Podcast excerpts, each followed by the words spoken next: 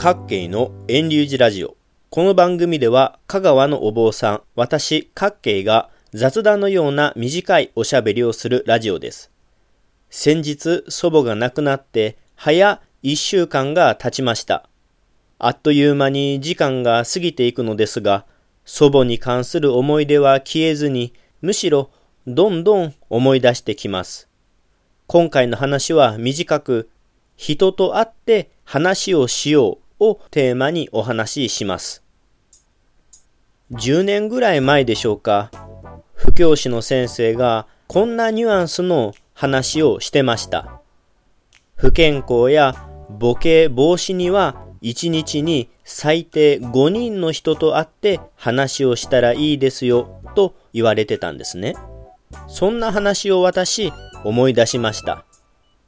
そういえば私の祖母も面会ができなくなる前の3月の時は表情も穏やかで笑っていましたし看護師さんにもお礼が言えてたんですね。手を振ったり手を合わすこともうなずくこともできてました。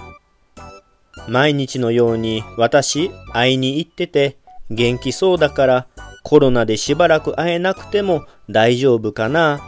病院にお任せして大丈夫かなと思っていたらたった3ヶ月の間に死んでしまったんですね。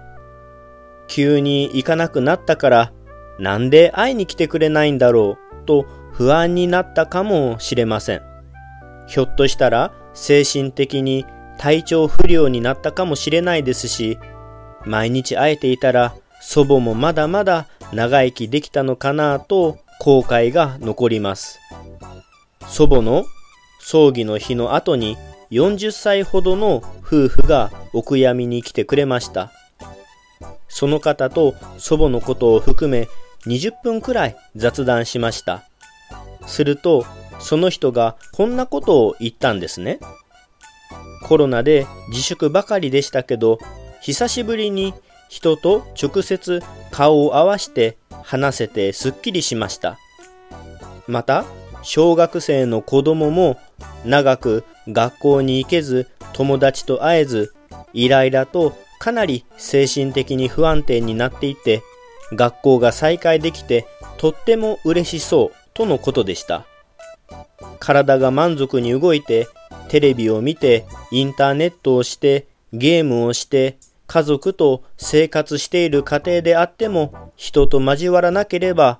だんだんと心が疲れてしまいます。これが体が満足に動かず毎日病院や介護施設のベッドに横になってる人だとあっという間に心だけでなく体にも影響が出てくるんじゃないでしょうか。私の祖母も耳や口は最後の方はだいぶ悪くなっていました。でも目は非常に良かった人でした。私が病院に行くと寝てることが多く、私は起きるまで横で立っているんですけども、目が覚めると、まず天井を見て、次に左、右を見るんですね。そして私と目が合うとニコッと笑って何か言おうとするんで、私が顔を近づけて会話をするんですね。その時の祖母は非常に顔色も良く元気そうなままでした。きっと目が覚めたらそばに見知った人がいると安心するんでしょうね。私の祖母が亡くなる直前、意識がなく虫の息だった時、久しぶりに祖母に会えた時、祖母の腕が真っ青になってたんですね。きっと腕を縛られていたんでしょうが、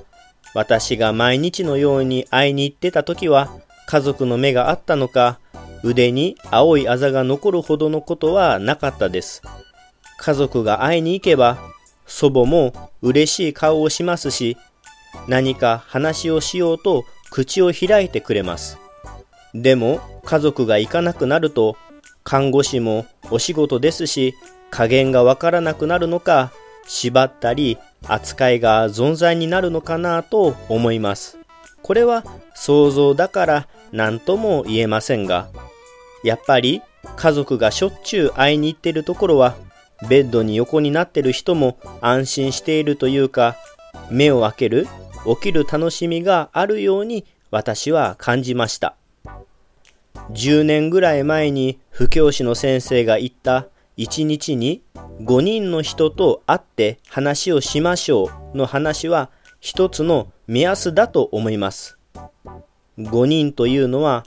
おじいさん、おばあさん、お父さん、お母さん、孫と3世代が一緒に住んでいた時代の話を例えに挙げたんだと思います。昔は一つ屋根の下で自然と5人以上の会話ができて最低限の交わりができていたからでしょう。でも、現代だとどうでしょうか？一人や二人の家族は多くなり、外に出ても近所の人と話しすることもなく、何日も何週間も何ヶ月も何年も満足と会話したことがない人も多いことでしょう。もちろん、それでも人は生きていけますが、寂しい、虚しい人生だと思いますし、心の感覚が麻痺しているように思います。もし健康に笑って、また喧嘩して、喜怒哀楽できる生活を求めるなら、人と会ってたわいのないことでもいいから話をするべきだと思います。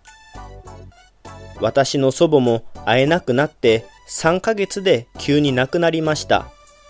死に顔を見ましたが、3ヶ月前の元気そうな顔のままでした。起きても孫の私がそばにいなかったことが不安だったでしょうし、ショックだったんじゃないのかな。食事も喉を通らなかったんじゃないのかなと、祖母の心情を思うと悔やんでなりません。直接会いに行って顔を合わして同じ時間を過ごして